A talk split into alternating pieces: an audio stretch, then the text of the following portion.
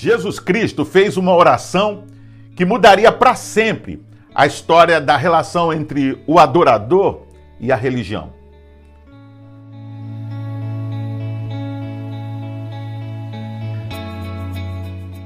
Sem dúvida, durante o seu ministério, Jesus fez milhares de orações. Muitas delas não estão sequer registradas nas Escrituras. Porém, o Evangelho de João registrou a oração que Jesus Cristo fez na última semana do seu ministério na terra. Esta oração é parte integrante do discurso final de Jesus Cristo aos seus discípulos. É a oração mais longa e talvez a mais importante, a mais emblemática das orações de Jesus que chegaram até nós. Jesus Cristo estava no momento mais crítico e decisivo do seu ministério. Esta era a última semana antes da crucificação. Era natural que ele orasse, como sempre fez durante todo o seu ministério, ao ser confrontado com uma grande decisão, prova ou crise.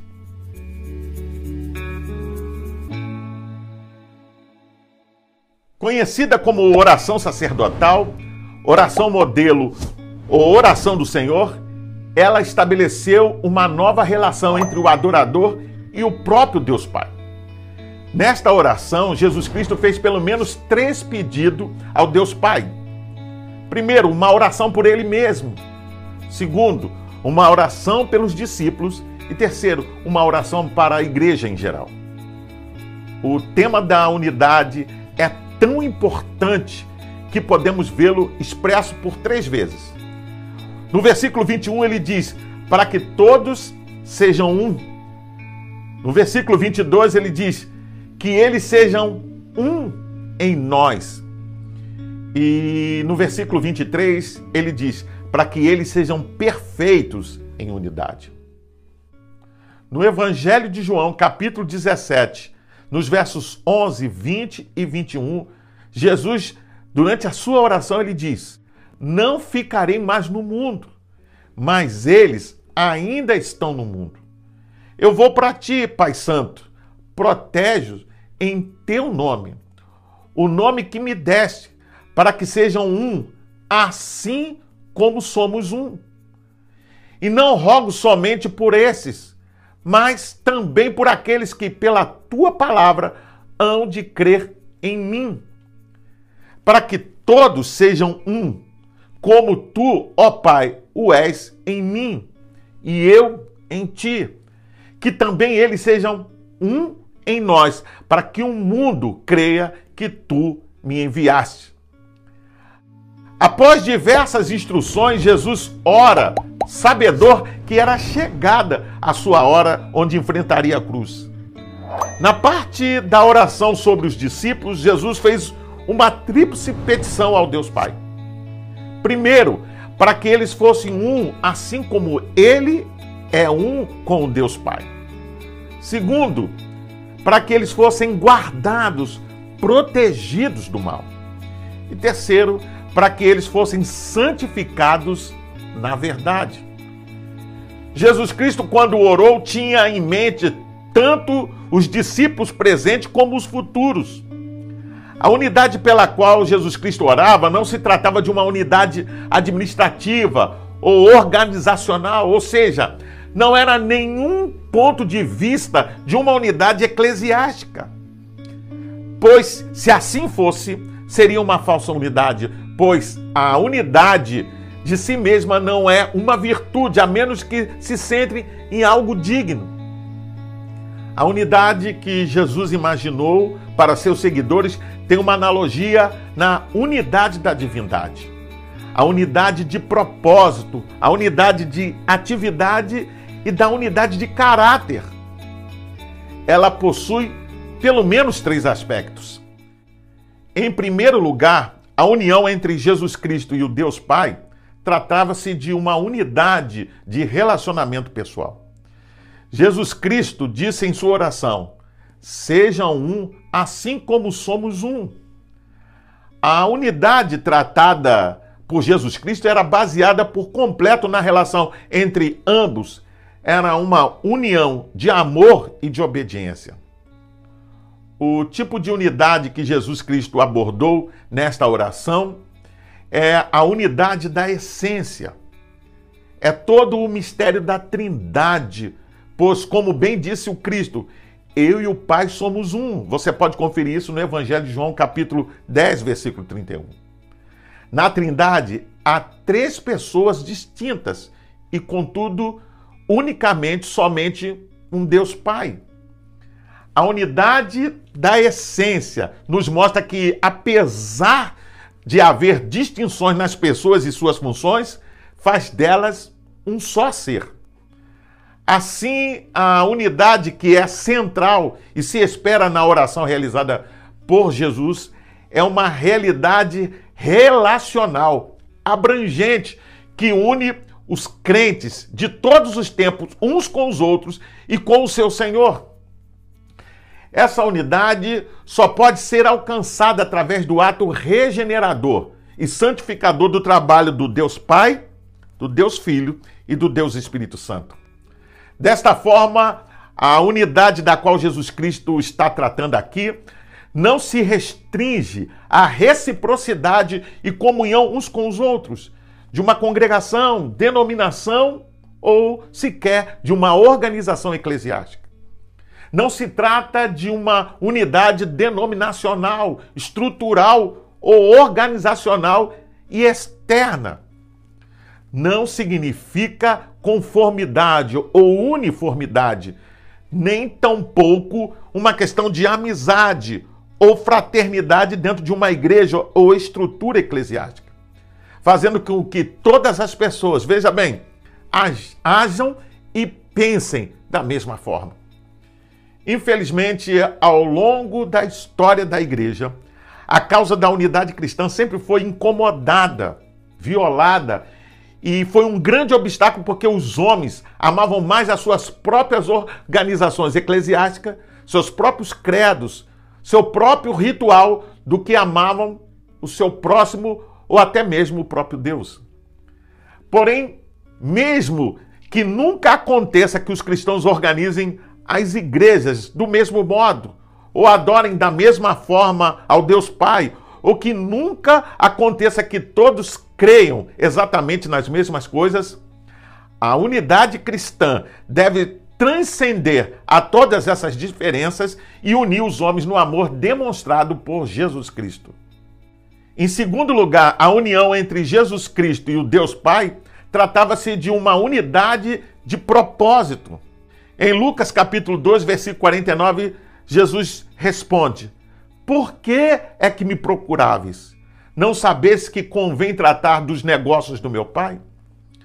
Esta é a primeira insinuação de que Jesus Cristo era o Filho de Deus. Entretanto, apesar de dar a entender que conhecia o seu verdadeiro Pai, a sua resposta indica que ele estava consciente do propósito e da missão divina que estava diante dele. Jesus Cristo deseja uma unidade profunda que deve ser a norma entre os cristãos genuínos de todos os tempos. Isto é, ser um reflexo da unidade que existe eternamente entre o Deus Pai e o Deus Filho. Ou seja, a unidade de uma mente e um propósito comum demonstrada em um amor sem ressalvas, mútuo. É uma união completa, sustentado em missão, como revelado na relação pai e filho, caracterizada pelo próprio ministério de Jesus. Em sua oração, podemos ver que Jesus Cristo orou para que os seus discípulos tivessem um senso de propósito no sentido mais profundo, igual àquela que ele tinha com Deus Pai esse senso de propósito não somente orientaria as suas ações e realizações, seria um norte claro que mostraria, podemos assim dizer, o que se pretende alcançar com o Evangelho e aonde a obra do Deus Pai quer chegar. Infelizmente, não há nenhuma outra oração que tenha encontrado tantos obstáculos como essa da parte dos cristãos em tantos indivíduos, líderes e, por que não dizer, igrejas em geral, que buscam, em vez dos propósitos de Deus, os seus próprios propósitos na vida. Em terceiro lugar, a união de Jesus Cristo e o Deus Pai tratava-se de uma unidade de missão. Meu pai trabalha até agora e eu trabalho também. Você pode conferir isso em João capítulo 5, verso 17. Jesus deixou claro que não era somente uma questão da sua própria atividade em si, mas também da atividade do Deus Pai. O trabalho deles é único, portanto, o que é atributo de um pertence também ao outro. A unidade da igreja deve ser manifestada no trabalho a ser realizado, como cooperadora do Deus Pai em seu magnífico trabalho ou plano de redenção e salvação. Tanto a igreja como os cristãos não devem descansar, mas trabalhar sem cessar, ajudando, sarando e salvando, até que um dia, no fim da história da salvação, Jesus Cristo possa dizer: tudo está feito. Você pode conferir isso em Apocalipse, capítulo 21, verso 6. Esses não são quaisquer trabalho do dia a dia, nem atividades do mundo, mas essencial para Deus. É uma incumbência dada ao filho. Por isso, esta unidade não é opcional, mas necessária, pois é um testemunho a todas as pessoas em todos os lugares.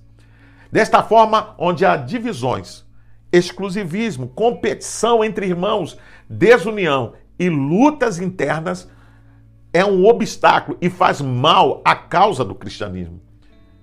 Frustra o propósito de Deus, Pai, e a oração feita por Jesus Cristo. Uma igreja não pode pregar, veja bem, realmente o evangelho se o grupo de irmãos que ali congregam não estão unidos.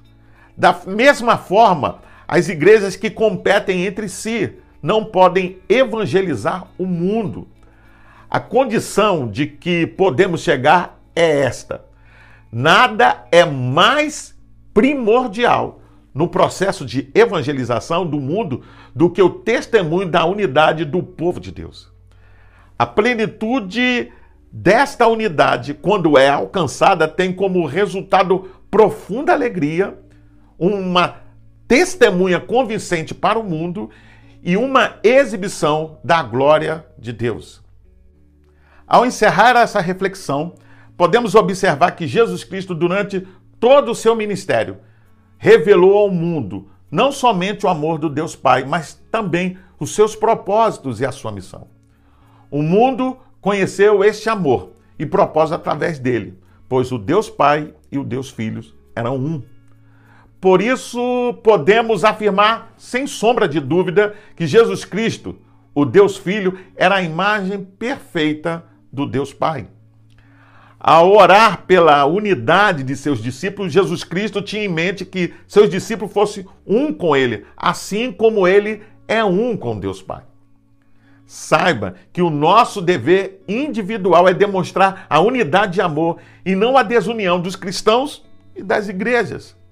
Pois se amarmos uns aos outros e amarmos a Jesus de verdade, isso será a unidade que vai convencer o mundo da verdade do cristianismo, do lugar de Jesus e para que percebam também o valor supremo da fé cristã. Aprendemos que a oração feita por Jesus Cristo por unidade do seu povo demonstra que essa unidade, apesar de ser desejada, ela não é automática, mas algo que deve ser buscado e desenvolvido né? Ele deve é, ter empenho por parte e esforço de cada igreja e cristão.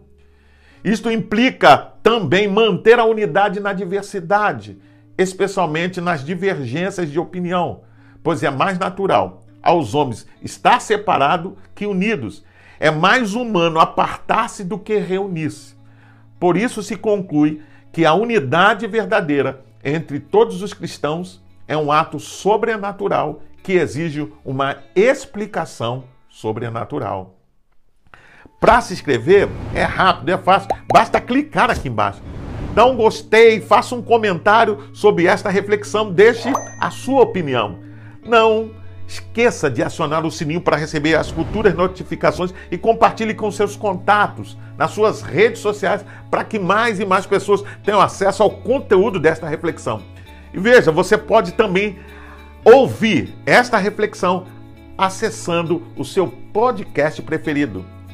Até o próximo encontro, nós nos vemos em breve. Fique na paz. Deus te abençoe.